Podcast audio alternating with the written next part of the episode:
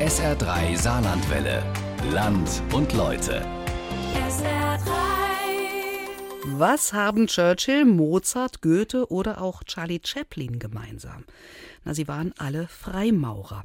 Diese Freimaurer sind ein mystischer Geheimbund, der seit 300 Jahren eine Art Parallelgesellschaft bildet.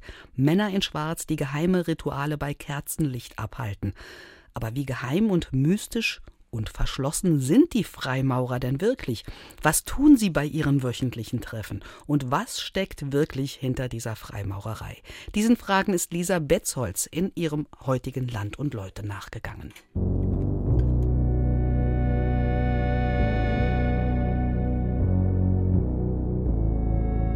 Mozart, Goethe, Churchill, George Washington oder auch Charlie Chaplin. Sie alle waren Freimaurer. Für viele ein mystischer Geheimbund, der seit 300 Jahren eine Parallelgesellschaft bildet. In schwarzen Anzügen und weißen Handschuhen halten sie geheime Rituale bei Kerzenschein ab, berufen sich auf Symbole wie das allsehende Auge, den Spitzhammer oder das Winkelmaß. Anhänger von Verschwörungstheorien glauben sogar, dass sie den Teufel anbeten oder im Geheimen die Welt lenken. Auch heute gehen die Meinungen noch auseinander. Die hatten so, so, so, lange Dinge und da war ein Kreuz vorne drauf, weil die sich auch christlich genannt haben, aber im Grunde genommen, äh, teilweise waren sie christlich und teilweise haben sie gemacht, was sie wollten. Freimaurer war Orte von den Templer, oder nicht? Ah ja, das ist ein Verein, der gemeinnützig ist, glaube ich. Und äh, ja, die machen ja manche Sachen, äh, so Geschenke an die Armen. Ne? Dass sie irgendwann alle... Äh, eingesperrt worden sind und umgebracht. Im öffentlich-rechtlichen habe ich mal eine Sendung gesehen, darüber fällt mir jetzt wieder ein. Richtig. Und da haben sie auch angeklagt, dass ähm, in der ja, dass in der Bevölkerung halt zu wenig, ähm, ja, dass man zu wenig weiß, dass das zu wenig publik ist, ja. Aber was sie genau machen, habe ich mir dann auch nicht gemerkt. Als junges Mädchen habe ich in Saarbrücken 1 gewohnt, wo ist jetzt der Trillerweg. Und da waren äh, in einem Haus, wo unten drunter Wirtschaft war, Freimaurer drin. Aber so richtig wusste ich nicht, was das eigentlich ist. Hat nur immer Warnungen gegeben, dass ich aufpassen soll, ne, wenn ich ohne spiele. Das ist völliger Blödsinn. Es gibt keinerlei Verschwörung, es gibt keinerlei Bestreben, die Weltherrschaft an sich zu reißen. Es wird auch keine Jungfrau um Mitternacht geschlachtet bei Vollmond. Es passiert rein gar nichts Abstruses, Dunkles. Auch der Teufel ist nicht im Spiel. Es ist ein ganz normales Treffen von Leuten, die eine gewisse gleiche Gesinnung haben erklärt Hans-Walter Jahn.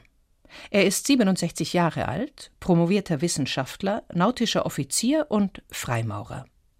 Seit 2012 ist er regelmäßig in der Johannisloge Bruderkette zur Stärke und Schönheit in Saarbrücken. Hinter der Freimaurerei steckt in erster Linie, dass man sich selbst erkennt, dass man sich selbst auf einen besseren Weg bringen kann, auf einen geraden und gerechten Weg, und zwar mit Hilfe der Brüder. Die Brüder und die Gemeinschaft, die sie bilden, sind für Hans Walter das Wichtigste bei der Freimaurerei. Sie spenden Trost in einer Welt, die immer anonymer wird. Die Bruderschaft ist im Laufe der Jahre seine zweite Familie geworden. Ich komme sehr gerne hierher, ich komme so oft es geht hierher.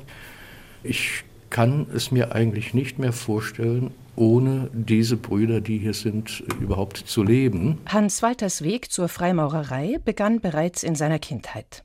Schon in seiner Erziehung wurde er mit den Idealen der Freimaurer konfrontiert. Ich bin aufgewachsen in einer Familie, die für ihre Zeit sehr modern war, sehr weltoffen, aufgeschlossen. Meine Großmutter hat mich gelehrt, dass es also sinnvoll ist, allen Menschen gegenüber offen zu begegnen. Sie selbst war der Meinung, es gibt keine Unterschiede bezüglich Rassen, Hautfarben, Religion, was auch immer. Und das hat sich mir als Kind schon eingeprägt. Und das ist, wie man heute weiß, ja ein wesentlicher Bestandteil der Freimaurerei auch. Anders als viele glauben, steht die Freimaurerei ganz im Zeichen der Aufklärung. Sie will Menschen zusammenbringen, die sich normalerweise aufgrund ihrer Herkunft und Interessenlage nicht begegnen würden. Werte wie Brüderlichkeit, Gerechtigkeit, Menschenliebe und Toleranz dienen dabei als Orientierungen für Denken und Handeln. Heute hat die Freimaurerei in Deutschland schätzungsweise 15.000 Mitglieder. Weltweit liegt die Zahl zwischen 2,6 bis 5 Millionen. Ursprünglich gingen die Freimaurer im Mittelalter aus Steinmetzbruderschaften hervor, die vom Bau der Kathedralen lebten. Sie trafen sich in Logen, um ihr Brauchtum und ihr Fachwissen auszutauschen und zu konservieren. Um dieses Wissen vor der Konkurrenz zu schützen, verpflichteten sich die Handwerker zur Verschwiegenheit. Obwohl es erste Logen bereits im 16. und 17. Jahrhundert gab, gilt der Zusammenschluss von vier englischen Logen zur United Grand Lodge of England am 24. Juni 1717 als offizielles Gründungsdatum der modernen Freimaurerei. Nach Saarbrücken kamen die Freimaurer in der zweiten Hälfte des 18. Jahrhunderts durch Fürst Ludwig von Nassau-Saarbrücken. Seit damals sind Verschwiegenheit und Diskretion immer noch Maximen der Freimaurerei. Aber nicht heute. Heute veranstaltet die Johannisloge Bruderkette zur Stärke und Schönheit einen Gästeabend. Für jeden, der Interesse hat, stehen die Türen offen. Männer wie Frauen sind, zumindest an diesen Abenden, herzlich eingeladen. Das soll Transparenz schaffen. Ort der Veranstaltung ist der Trillerweg 14. Von außen wirkt das Haus unscheinbar, unterscheidet sich nicht von den übrigen Häusern in der Straße. Nur das Klingelschild und der Briefkasten verraten, dass es sich um ein Logenhaus handelt. Im Inneren kann man das Logenhaus mit einem Vereinshaus vergleichen, nur etwas festlicher und nobler eingerichtet. Die Gästeabende finden einmal im Monat im Festsaal statt. Ein großer, zweigeteilter Raum.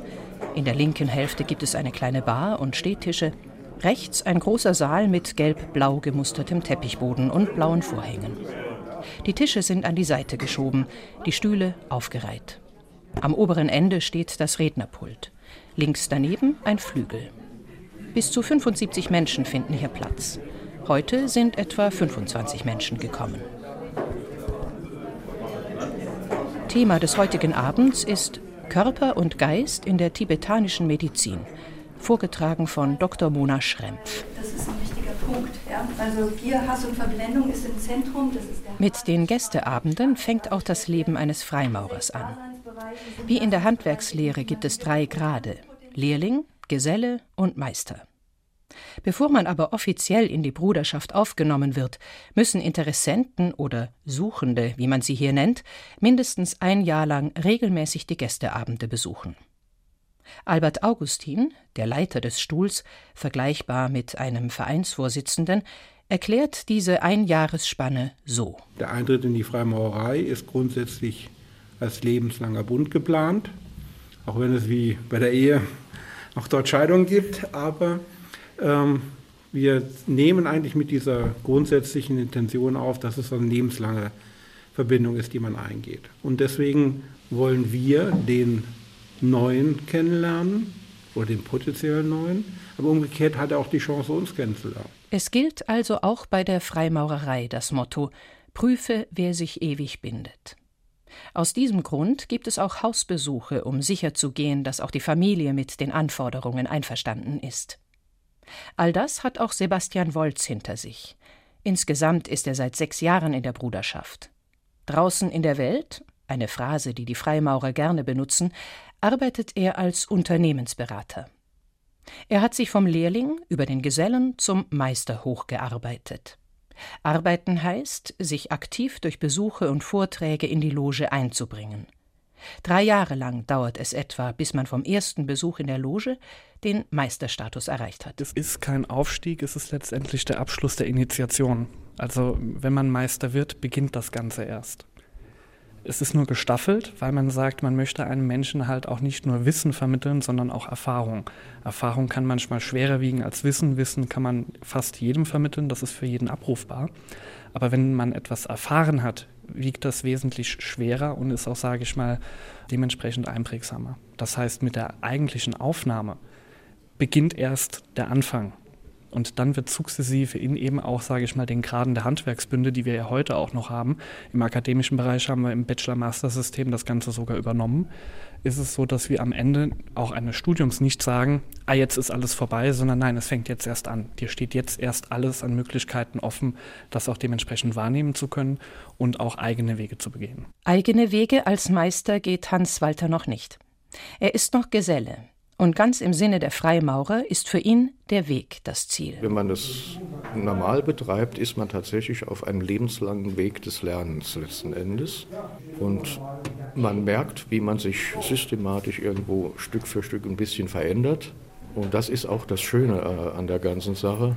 Man bleibt nicht irgendwo stehen und sagt, es ist dann irgendwann mal genug oder sowas, sondern es wird fast sogar wie zu einer Art Sucht dass man immer mehr oder immer tiefer in die Materie einsteigen will. Verändern heißt, dass Freimaurer sich bemühen, offener und viel freundlicher auf andere Menschen zuzugehen. Ich habe gelernt, in mich zu blicken, was man ja als Lehrling zunächst mal tun sollte. Ich habe gelernt, mich zu beobachten, wie ich mich überhaupt verhalte, wie ich mein Leben gestalte. Ich habe gelernt, auch nach außen zu blicken, wie ich anderen gegenüber auftrete, wie ich mit anderen umgehe.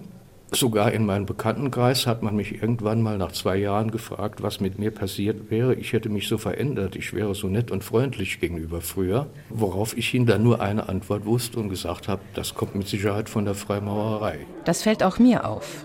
Beim Gästeabend werde ich gleich herzlich begrüßt. Hallo, schön Sie wieder hier zu sehen. Anderen Brüdern vorgestellt und herumgeführt. Jeder ist darum bemüht, dass ich all die Informationen bekomme, die ich benötige. Freimaurer sein, das bedeutet eine Lebenseinstellung zu entwickeln, zu versuchen, Werte wie Brüderlichkeit, Freiheit, Gerechtigkeit und Toleranz auch im Alltag zu leben. Das kann eine ganz triviale Situation sein, wie beispielsweise man hört an dem Menschen, der im Supermarkt vor einem an der Kasse steht, ein rassistisches Kommentar. Wie verhalte ich mich? Lasse ich das stehen, weil ja, komm, lass ihn doch reden? Oder gebe ich den anderen Menschen in meiner Umgebung ein Beispiel und sage mal offen, nein, das ist falsch, wie du gerade reagierst. Und nicht wütend, sondern auch mit einem Lächeln kann man das ja durchaus mal formulieren. Und die Reaktion war erschreckend, weil die Person hat sich dann umgedreht und war erstmal perplex. Was wollen Sie denn jetzt eigentlich? Sagt, ich finde das einfach nur nicht okay, wie Sie diesen anderen, wie Sie diese andere Person gerade tituliert haben. Sie geben damit den Menschen hier in Ihrer Umgebung ein vollkommen falsches Beispiel. Ich möchte Sie jetzt nicht angreifen, aber ich finde das nicht gut, was Sie da gerade machen. Und auf einmal war diese Person entwaffnet und ja, stimmt, tut mir leid. Mit gutem Beispiel vorangehen. Das versuchen auch die Freimaurerinnen. Sie haben allerdings meist ihre eigene Loge. Es gibt auch gemischte Logen, aber die Trennung der Geschlechter ziehen die meisten vor. Als Diskriminierung wird das aber nicht gesehen, vielmehr als Freiheit. Dieser Meinung ist auch Beate.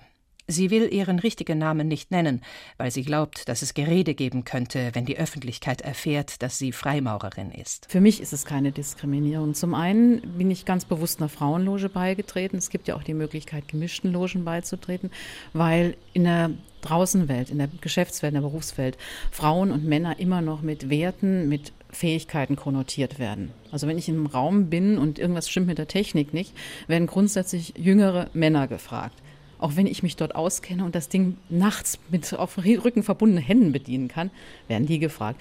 Und das ist halt der Vorteil. Wir wollen ja in der Freimaurerei uns selber entdecken, unabhängig davon, welche Vorurteile und Zuschreibungen es gibt. Es gibt ja auch positive Zuschreibungen. Und das unabhängig davon ist zu machen, deshalb finde ich es gut, dass wir, also für mich ist es gut, in einer geschlechtergetrennten Gruppe zu sein. Beate ist seit zehn Jahren in der Frauenloge Europa im Licht in Saarbrücken.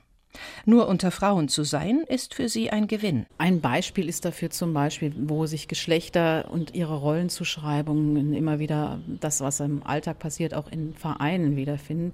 Man sich anschaut, wie die Vorstände von Vereinen besetzt sind. Ganz oft Frauen Schriftführung, Mann Vorsitzender.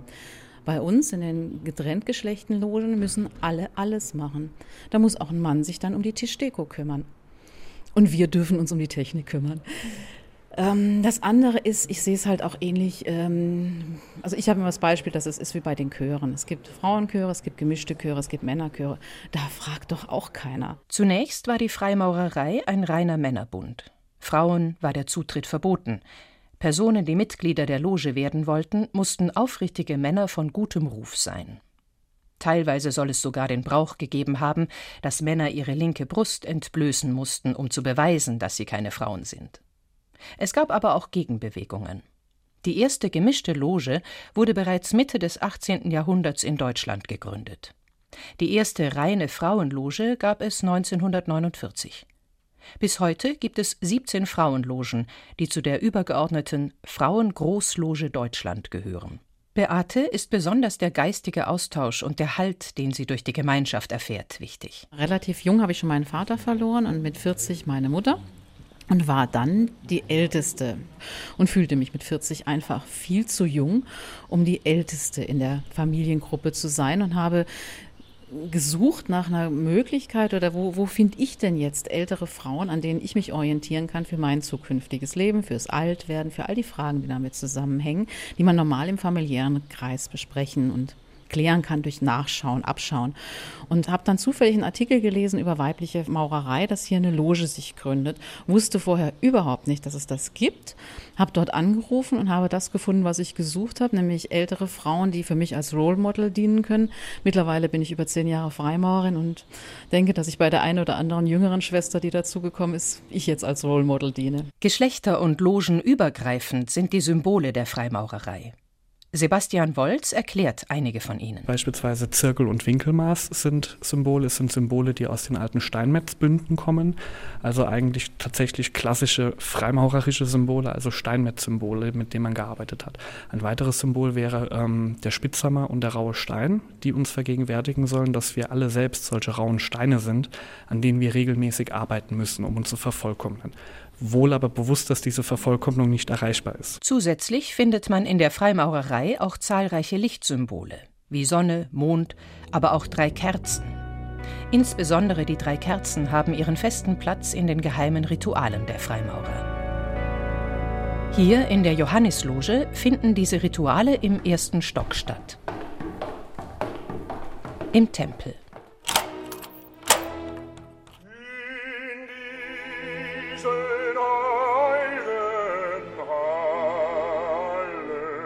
Ein länglicher, in blau gehaltener Raum mit Stuhlreihen an den Wänden und je drei Pulten an den Kopfenden. In der Mitte stehen L-förmig drei Säulen. Darauf stehen während den Ritualen die drei Kerzen.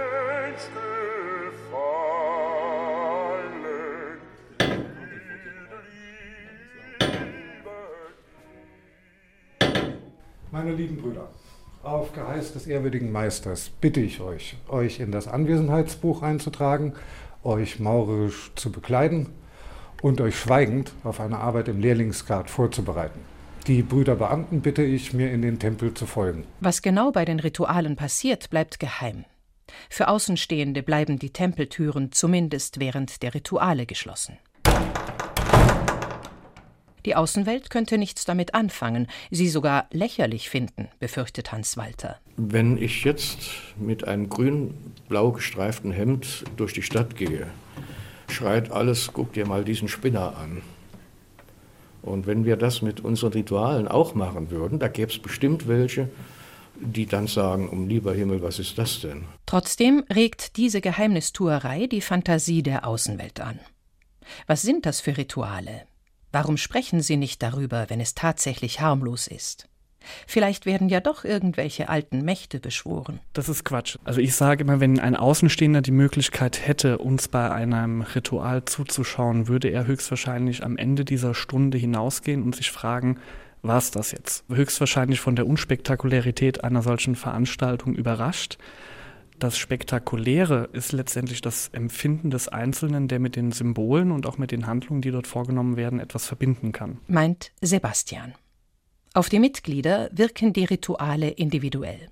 Sie geben Halt, Kraft, Denkanstöße oder auch Entspannung. Es ist für mich jedes Mal was anderes. Ich sehe halt eben in den Ursprüngen des Rituals für mich selbst eine stete Ermahnung an die Grundzüge und Ideale der Aufklärung. Und die teilweise in einer sehr praktischen Gestalt. Und die jedes Mal aufs Neue aus einem anderen Kontext zu betrachten. Und nochmal zu denken, ja, okay, da lagst du falsch. Oder da hast du jemanden falsch behandelt.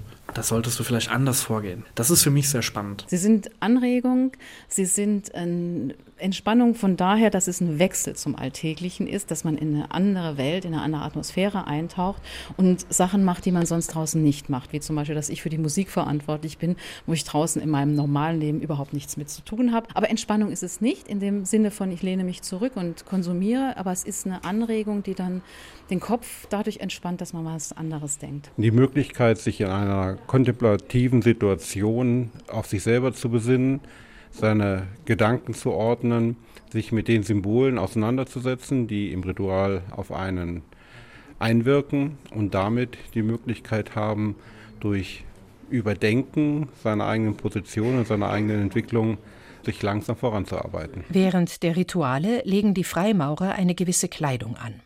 Ein schwarzer Anzug, weiße Handschuhe, eine Schürze, auf der die Symbole der jeweiligen Loge abgebildet sind. Um den Hals hängt eine Art Medaille mit dem Wappen der Loge, das sogenannte Bijou. Gerade der schwarze Anzug und die weißen Handschuhe waren schon immer ein Merkmal der Freimaurer. Man konnte ja nicht immer und zu jeder Zeit sagen, ich bin Freimaurer, das konnte lebensgefährlich sein. Ist es in manchen Ländern sogar heute noch. Und dann war das eben so ein Zeichen, dass sich einige Herren in dunklen Anzügen, nennen wir sie mal Men in Black, an irgendeinem bestimmten Wochentag in irgendeinem Hinterraum von der Gastwirtschaft getroffen haben. Und die kamen dann dort an, eben im dunklen Anzug und mit dem Zylinder. Und wer da mit dunklen Anzügen darum marschiert, der kann also irgendwo nicht so ganz richtig ticken. Ne? Die Vorurteile gegenüber den Freimaurern halten sich bis heute beharrlich. Weshalb viele Mitglieder verschweigen, dass sie der Bruderschaft angehören. Wenn man mit Leuten spricht, die sich nicht stark damit beschäftigt haben, erlebt man auch heute noch in dieser aufgeklärten Zeit die unmöglichsten Sprüche. Zum Beispiel, als wir den Tag der offenen Tür hier hatten, und dann sind ja auch Fernsehaufnahmen gemacht worden. Am Anfang sieht man nur, da stehen auch ein paar Leute eben im dunklen Anzug und die gehören zu etwas, wo man mal irgendwo in irgendeiner ominösen bunten Zeitung gelesen hat, das sind ganz seltsame Typen. Da ist absolute Vorsicht geboten. Am Tag darauf bekam ich mehrere Anrufe hintereinander, alle ungefähr mit dem gleichen Inhalt. Wie, du bist auch in dieser dunklen Sekte? Und ich musste dann also immer aufklären, erstens ist das keine Sekte und zweitens dunkel ist die schon gar nicht. Der Ursprung dieser Einstellungen liegt in der Geschichte der deutschen Freimaurerei, besonders in der NS-Zeit. Sie liefert den Stoff vieler Vorurteile oder Verschwörungstheorien. Deutschland war also immer schon etwas sehr speziell und es gab ja nun auch mal eine dunkle Zeit, in der Freimaurerei verpönt war, weil einige Herren der Meinung waren, wir hätten also das große Wissen einmal mit Schaumlöffeln gefressen. Wir hätten das große Geld schon von der Antike her gesammelt und würden auf Waffen und allem Möglichen sitzen, was also wirklich völliger Blödsinn ist. Die Logenhäuser wurden teilweise sogar bis auf die Backsteine einzeln abgetragen, weil man hoffte, da irgendwelche Geheimnisse zu finden. Es hat sich immer wieder herausgestellt, dass es keine Geheimnisse gab und trotzdem hat man das so durchgezogen bis 1945. Und danach war es natürlich dann so, dass den Überlebenden immer noch im Gedächtnis war, ja, irgendwas muss ja dran sein, an jedem Gerücht ist ja irgendwas dran. Und daher resultiert dann immer noch, auch nach dem Krieg, dass es da gewisse Vorbehalte gibt. Aufgrund ihrer aufklärerischen Ideale gehört die Freimaurerei auch heutzutage immer noch zu den ersten Organisationen, die in Diktaturen verboten werden. Heute versucht die Freimaurerei bewusst mehr an die Öffentlichkeit zu gehen, damit das Bild des mystischen Geheimbunds verblasst. Man sucht den Austausch. Tabuthemen wie die Rituale bleiben aber. Das ist eine Art Schutz. Wir haben ja oder wir arbeiten in einem sogenannten geschützten Raum. Es kann jeder mit seinen Sorgen und Nöten und was auch immer auf ihm lastet er kann mit allen Brüdern darüber reden und er braucht keine Angst zu haben, dass es morgen irgendwo in der Zeitung steht oder sein Arbeitgeber erfährt oder wie auch immer, sondern es bleibt hier unter uns. Wenn jemand ähm, das Ritual selber schon das Richtige gefunden hätte, dann weiß er alles und kann sich gar nicht auf diese emotionale Seite einlassen. Und diese Aufnahme ist etwas, was nur deswegen funktioniert, weil es für jeden Menschen ein ja, ein emotionales Ereignis ist, das aber immer durch seine Persönlichkeit geprägt ist, wie er es wahrnimmt, wie er es entsprechend äh, aufnehmen kann, in seine Persönlichkeit einbauen kann. Und genau das jemanden zu nehmen, würde ihm die Substanz, das wirkliche Geheimnis in Anführungsstrichen würde nehmen. Darin liegt vermutlich auch der Ursprung aller Verschwörungstheorien um die Freimaurer. Die geheimen, uralten Rituale, die Mischung aus Offenheit und Geheimhaltung, Moderne und Geschichte. Volle Einblicke in ihre Welt und ihre Geheimnisse bekommen letztlich nur Mitglieder. Das Geheimnis der Freimaurerei ist in uns selbst begründet. Es zu begreifen und zu verstehen ist zum einen Kern der freimaurerischen Arbeit und zum anderen wohl auch Lebensaufgabe. Die Freimaurer zu Gast bei den geheimnisvollen Men in Black. Land und Leute war das von Lisa Betzold.